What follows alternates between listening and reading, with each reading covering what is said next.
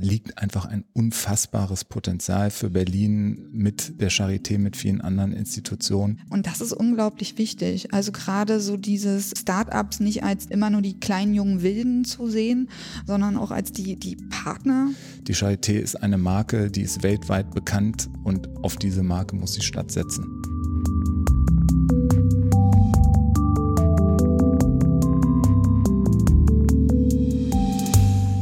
Ja, herzlich willkommen. Wir sind hier mittlerweile bei der dritten Folge des Podcasts Gesundheitsperspektiven der Berliner Wirtschaftsgespräche. Vor mir sitzen wieder zwei Personen, die die Fäden in den Händen halten, wenn es um Berlin, Brandenburg, um Gesundheitsperspektiven, Gesundheitspolitik, Industrie geht. Und zwar einmal heute Steffen Krach, der Staatssekretär für Wissenschaft und Forschung in der Berliner Senatskanzlei und Katja Richter, Co-Gründerin und CFO des Startups Diamond Inventix.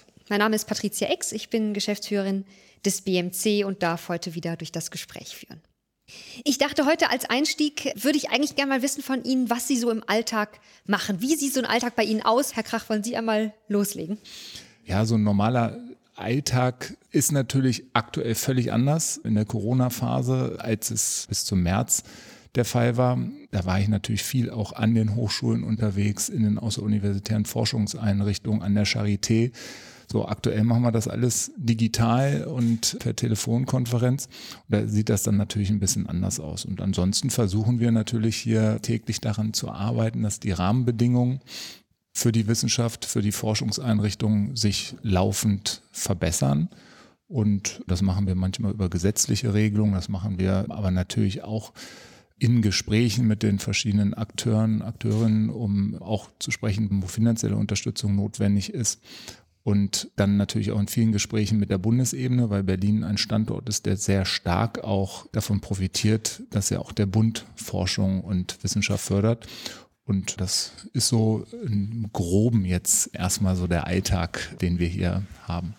Ja, der Alltag in einem Unternehmen ist natürlich in dem Punkt für uns so, dass wir natürlich einmal viel reagieren müssen von dem, was so tagtäglich, ob es bei Partner oder Kunden, Mitarbeiter oder natürlich auch manchmal ne, aus Politik und Verbänden so an uns herangetragen wird. Und wir sind ja noch sehr, sehr klein. Das heißt, wir reagieren da ad hoc drauf und besprechen dann die Sachen auch gleich im Team. Und genau da ist bei uns auch der Unterschied vor Corona waren wir wirklich, im, wir sind momentan so circa 15 Leute bei uns im Unternehmen und wir haben eben viel im Unternehmen so funktioniert, dass wir eben beim gemeinsamen Mittagessen oder schnellen Kaffee zusammengetrunken, um Sachen eben zu klären.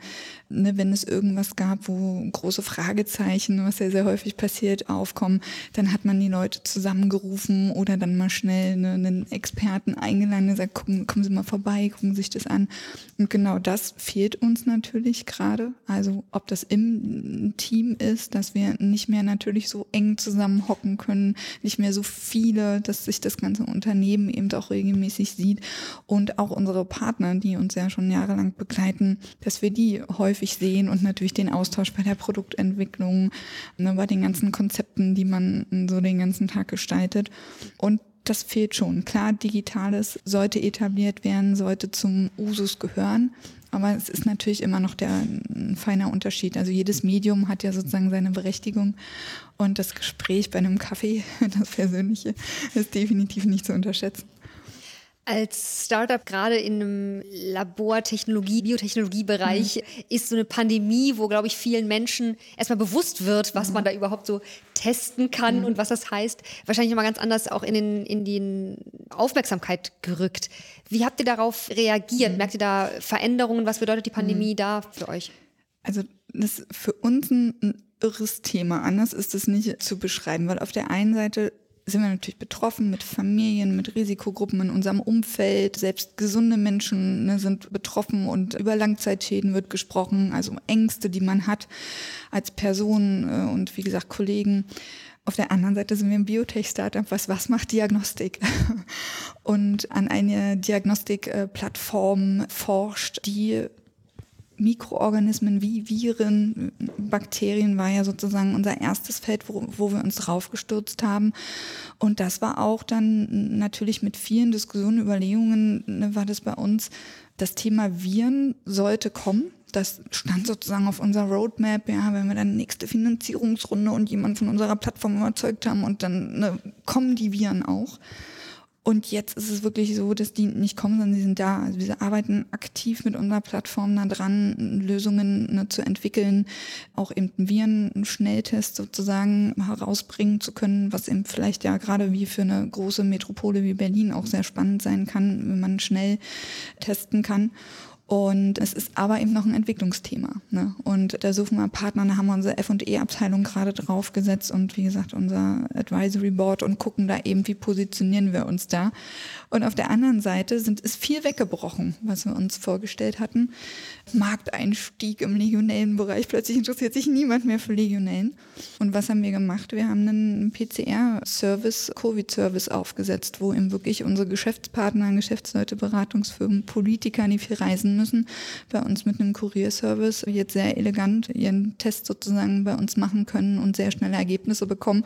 Und das hätten wir uns nie gedacht, dass wir mal im Laborservice-Bereich landen. Aber wir sind klein und wir reagieren schnell und haben da hoffentlich ein tolles Angebot geschaffen. Damit sind wir jetzt auch schon mitten im Thema, weil gerade diese Dynamik natürlich auch das ist, was für viele Startups oder warum Startups auch so wichtig sind, ne, für eine Gesellschaft oder auch für eine Industrie. Der Grund, warum wir heute das Gespräch haben, war auch, dass beim ersten, in der ersten Folge mit dem regierenden Bürgermeister Müller, der eben auch gesagt hatte, wie sehr Startups und Forschungspolitik so ein ganz zentrales Standbein eigentlich für das Zielbild von Berlin sind. Deswegen, vielleicht können Sie wir dann in, dem, in diesem ganzen Start-up-Gründer, dynamischen Innovationsbereich, was kann da die Politik machen? Wie sehen Sie da so Ihre sozusagen Rolle, um das, wenn Sie sagen, okay, für Berlin ist das wichtig, dass es Startups gibt oder Berlin und Brandenburg, Sie sitzen ja in Brandenburg. Was sind da so die, die Handlungsspielräume für die Politik? Ja, also für Berlin ist es enorm wichtig und bin mir auch sicher, ist für Brandenburg enorm wichtig. Und wir als Politik, wir gründen ja keine Startups oder wir gründen auch keine ähm, Unternehmen, aber wir unterstützen oder setzen Rahmenbedingungen. Und darum geht's, glaube ich. Das ist, glaube ich, auch das. Und Sie haben es ja gerade auch gesagt, die Startups, die es gibt, die verändern sich ja auch in einer Schnelligkeit, sodass ich glaube, das ist auch falsch wäre, wenn wir als Politik sagen würden, so jetzt macht man dies oder macht man jenes. Jetzt diese Krise als Startup als Chance auch zu sehen und dann vielleicht auch das Angebot zu erweitern, zu verändern und so weiter. Das ist etwas, was tatsächlich Aufgabe dann auch des jeweiligen Unternehmens ist.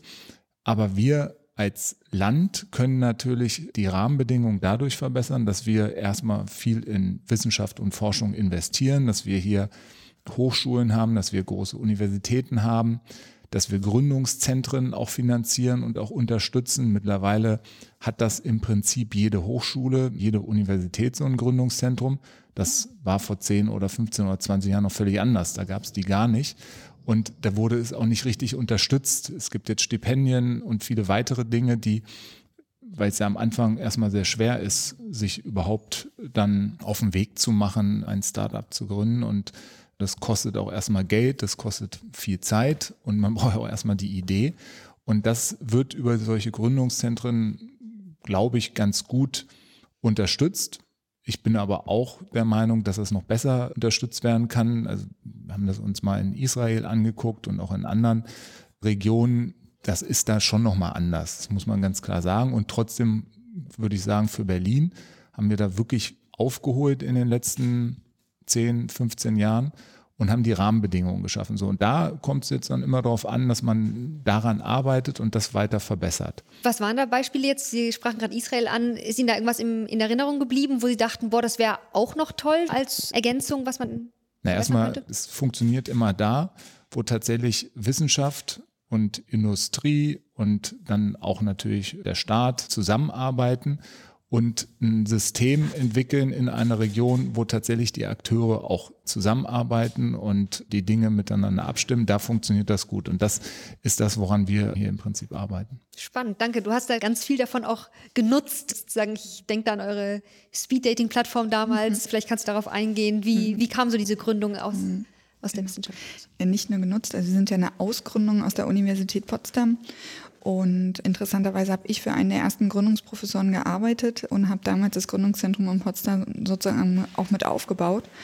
Und kann dazu eben nur sagen, einer unserer Ansätze war auch, wir haben sogar Kindergarten- und Schulprogramme gemacht. Und da kann ich nur sagen, das wird bis heute etwas stiefmütterlich behandelt. Und das ist so ein Ansatz, einfach als Karriereweg, eben nicht nur das Beamtentum oder das Angestelltentum, sondern als Karriereweg sollte einfach gleichberechtigt auch der Unternehmer, der Kaufmann, der Selbstständige, der Freiberufler mit ins Blickfeld ja, von Kindern und Jugendlichen bei der Berufswahl mit integriert werden. Und das ist zum Beispiel eine Lücke, die die es bis heute noch gilt, zu schließen. Ne? So dass man einfach früh ne, Rollen und Vorbilder und Stories auch in Kindergärten und Schulen bringt und diesen Unternehmergeist mit einem Limonadenstand oder was auch immer dann auch vorantreibt. Genau. Ja, aber das sind so die, wenn man sich mal Biografien von Unternehmern anguckt, dann findet man häufig genau solche Geschichten über die Kindheit, äh, wie sie einen Limonadenstand aufgemacht haben oder eine Fahrradwerkstatt eröffnet haben oder whatever.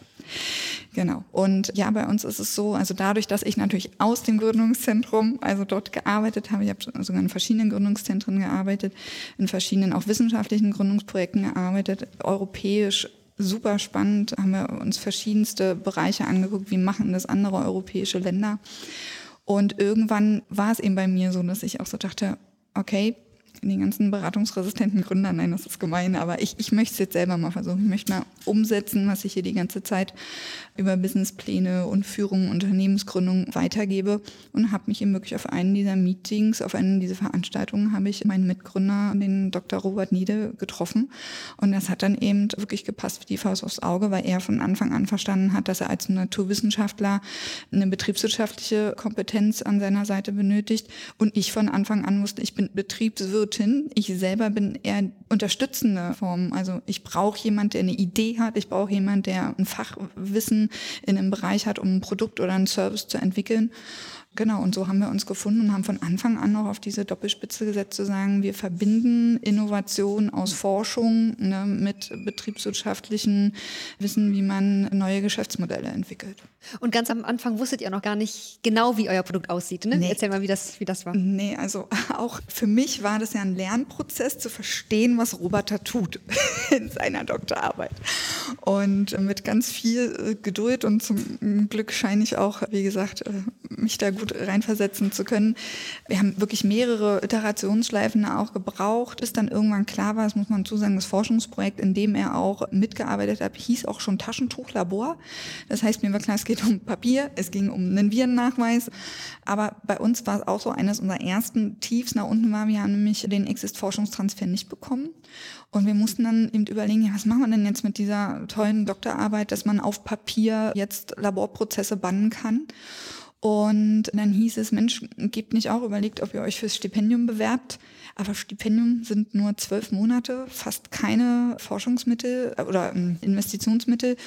Das heißt, wir mussten die Idee runterstrippen. Und dann war es wirklich so, dass just zur selben Zeit im Kindergarten der Kinder von Robert äh, Lionel Ausbruch war und er im Elternbeirat ganz verzweifelt war, weil das so Ewigkeiten gedauert hat im Labor, bis eben mal die Ergebnisse da waren. Und er sagte, das kann doch nicht sein. Ich glaube, damals war 2015, dass wir im Jahr 2015 immer noch zwei Wochen lang auf einen Legionellen-Nachweis warten müssen. Und schwupp war sozusagen nach natürlich ein paar Gesprächen mit Leuten aus der Branche dann die Idee geboren, okay, Legionellen, ein Bakterientest, das kriegen wir doch hin auf Papier, versuchen wir das doch.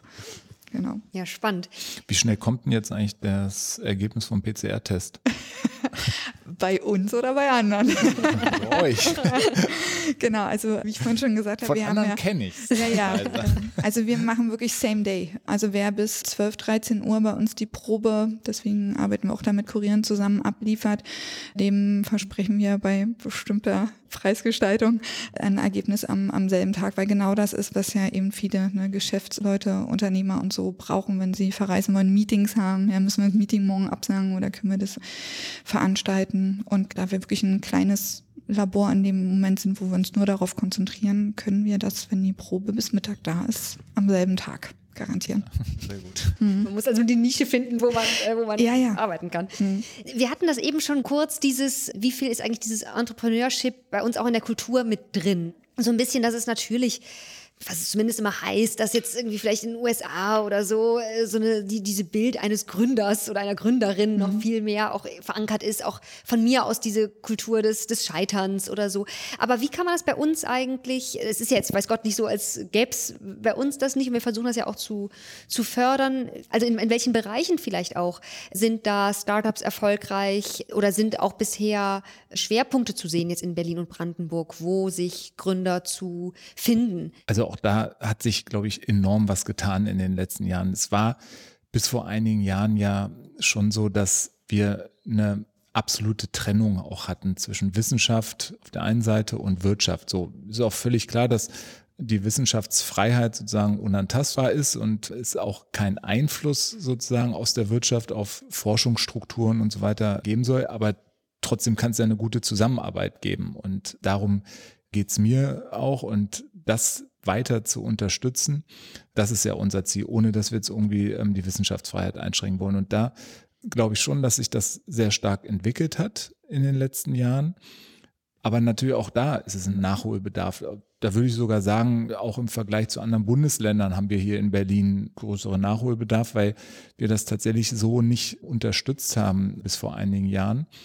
Und dann ist, glaube ich, das schon so, dass es immer noch eine große Zurückhaltung, also dieses Risiko gehen zu gründen und dann vielleicht auch es nicht zu schaffen und dann nochmal was Neues zu gründen und so weiter, das, das wird schon, glaube ich, immer noch sehr zurückhaltend hier gesehen und wird auch sehr zurückhaltend angenommen. Aber die Entwicklung, zumindest für Berlin, würde ich sagen, ist so, dass es verstärkt kommt. Und ich glaube auch, dadurch, dass wir ja vermutlich wieder eine völlig andere Diskussion haben werden, wenn hoffentlich die Corona-Krise irgendwann vorbei ist. Dann kommt ja nach dieser gesundheitlichen Herausforderung sozusagen, dann kommt ja irgendwann auch eine finanzielle und eine wirtschaftliche Herausforderung, die dann auch Konsequenzen auf dem Arbeitsmarkt hat. Und natürlich wird es Insolvenzen geben. Es wird auch in bestimmten Bereichen Arbeitsplätze werden abgebaut. Und dann ist eigentlich wieder eine gute Phase, um zu gründen, um irgendwie eine, eine, neue Zeit auch zu beginnen mit neuen Ideen, die vielleicht auch völlig anders sind. Man weiß ja nicht, ob in Zukunft Messen, wie wir sie kennen, immer noch stattfinden werden. Man weiß auch nicht, ob der Tourismus wieder genauso sein wird, wie wir ihn gerade hier auch in Berlin ja kannten und der ja einfach einen unglaublichen Stellenwert für die Stadt hatte. Ob das in ein, zwei Jahren genauso wieder ist. Also dass man einfach sagt, okay, dann war jetzt eineinhalb, zwei Jahre Pause, aber dann geht's wieder auf dem gleichen Niveau weiter, kann man jetzt noch nicht sagen. Und dann brauchen wir ja zwingend neue Ideen und auch neue Ideen für Unternehmen, die vielleicht dann völlig andere Dinge machen. Und da sehe ich jetzt schon eine Chance auch. Und ich glaube, dass Berlin deswegen auch ganz gut aus dieser Krise herauskommen kann, weil hier eigentlich das Potenzial, neu zu gründen, schon auf jeden Fall da ist. Es sind die Absolventinnen und Absolventen da, es sind auch teilweise Unternehmen da, es sind schon Startups da, es sind Forschungseinrichtungen da.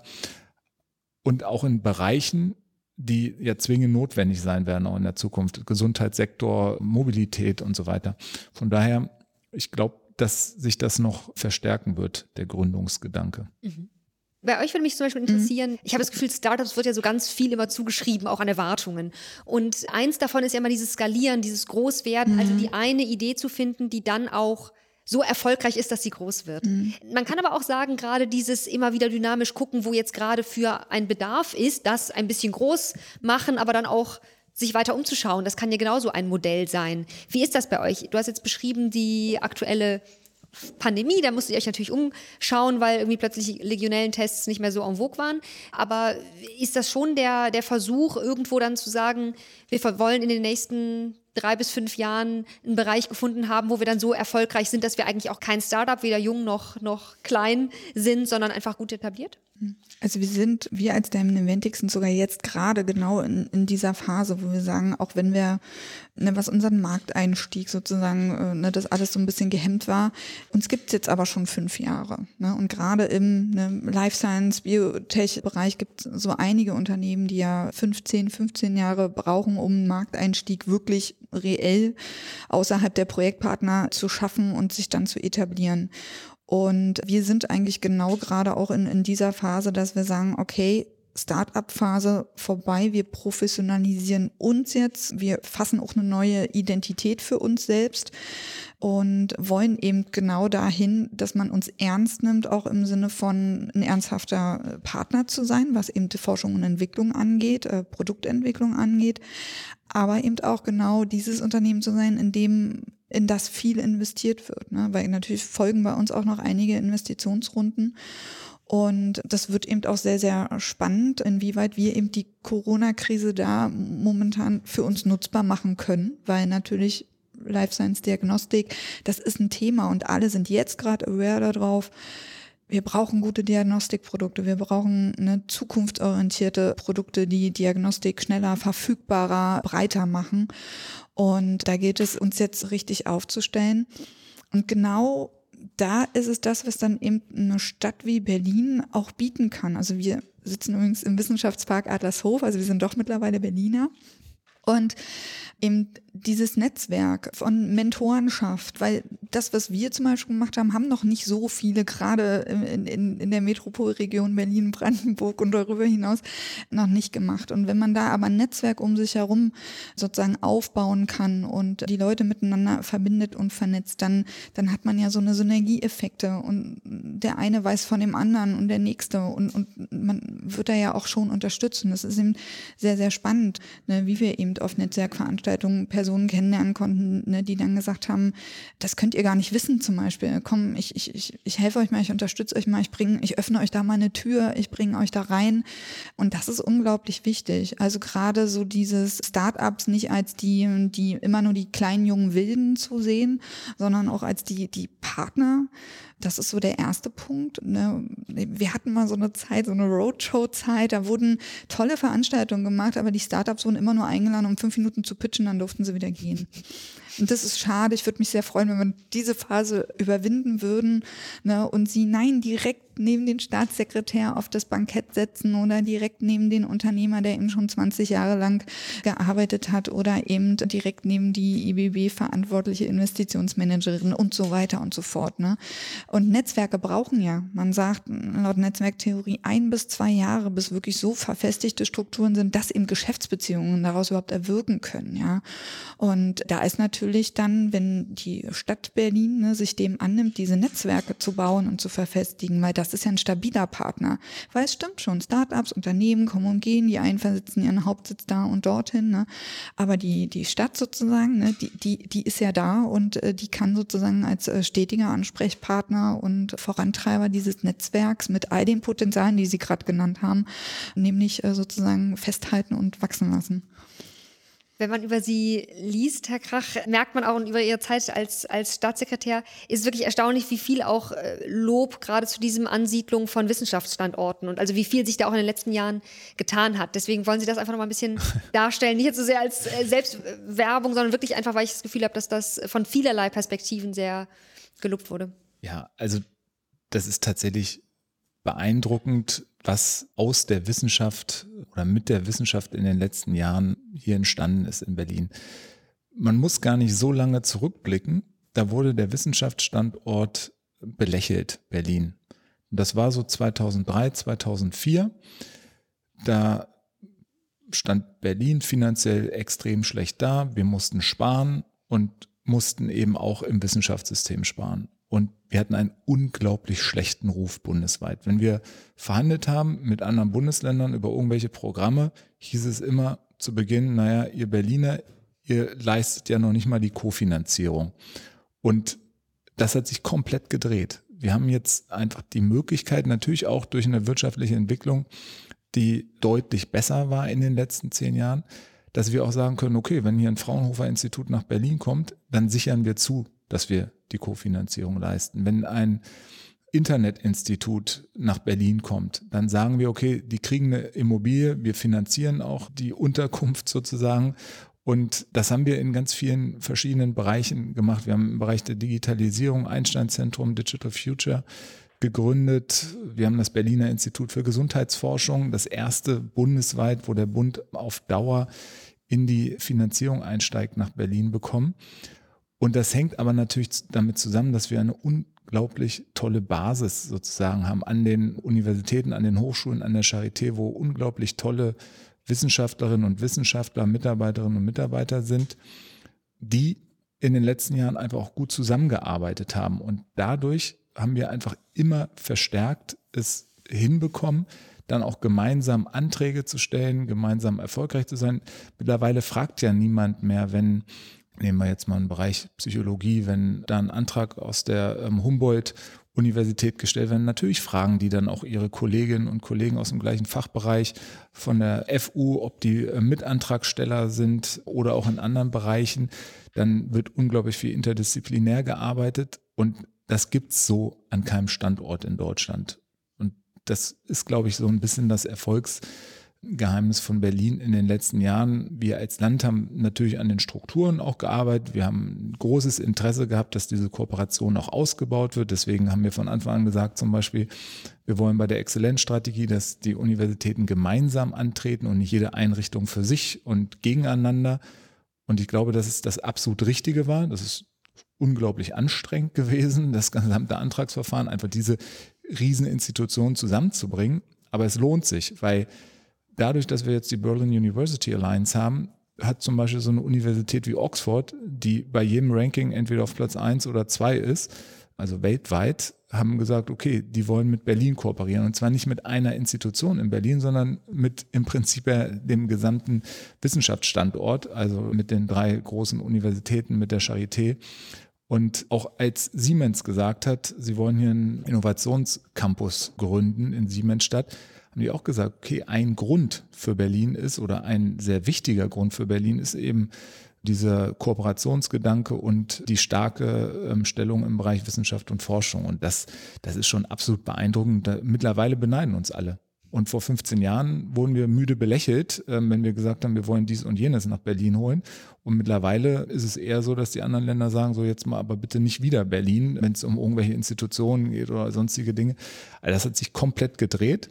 Und ich würde sogar so weit gehen, dass man auch sagen kann, das, was wir in den letzten 10, 15 Jahren für den Wissenschaftsbereich getan haben und wie wir den weiterentwickelt haben, das kann auch Beispiel sein für andere Politikfelder hier in der Stadt. Weil es ist ja nicht so, dass wir überall an der Spitze sind. Und wenn man das aber langfristig angeht und eine klare Idee vor Augen hat, wie das aussehen kann, dann kann das natürlich auch in anderen Feldern gelingen. Und das sollte auch das Ziel sein, weil sich das, glaube ich, dann insgesamt einfach für die Stadt unglaublich lohnt. Kann man ein, zwei Beispiele nennen, wo das denkbar sein könnte?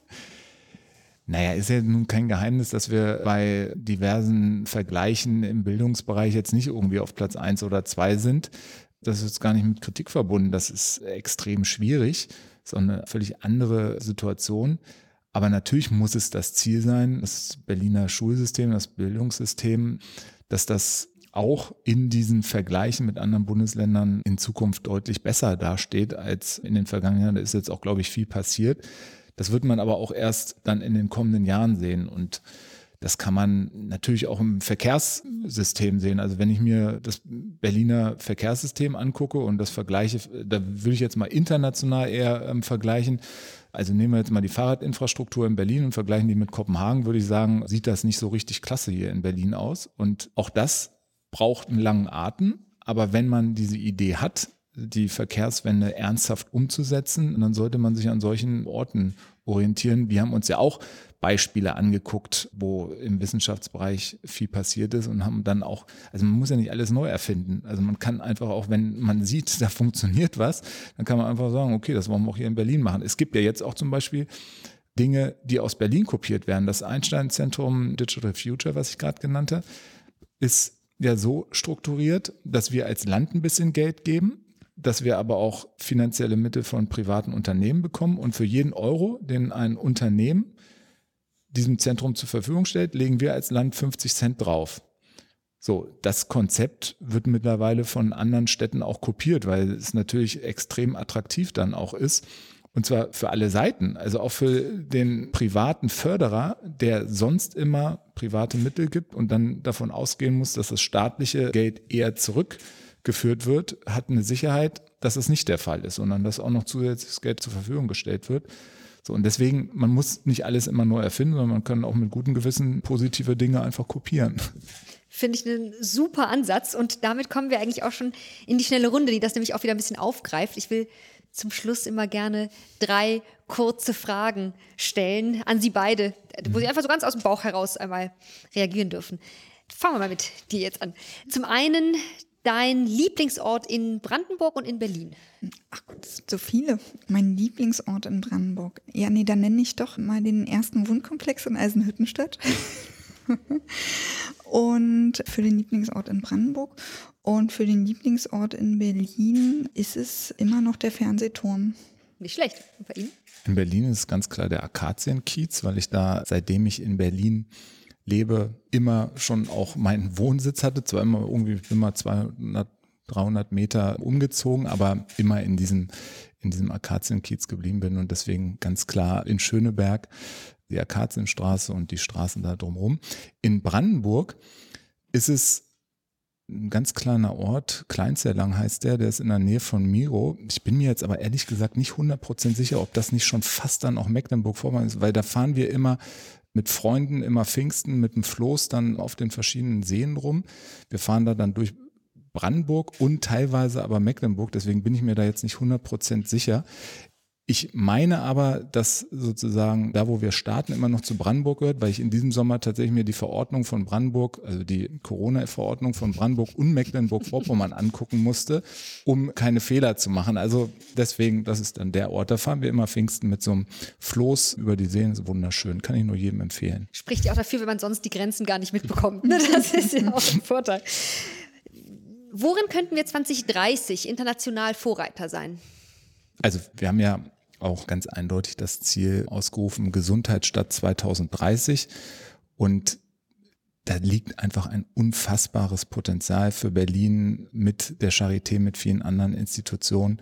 Die Charité ist eine Marke, die ist weltweit bekannt und auf diese Marke muss die Stadt setzen.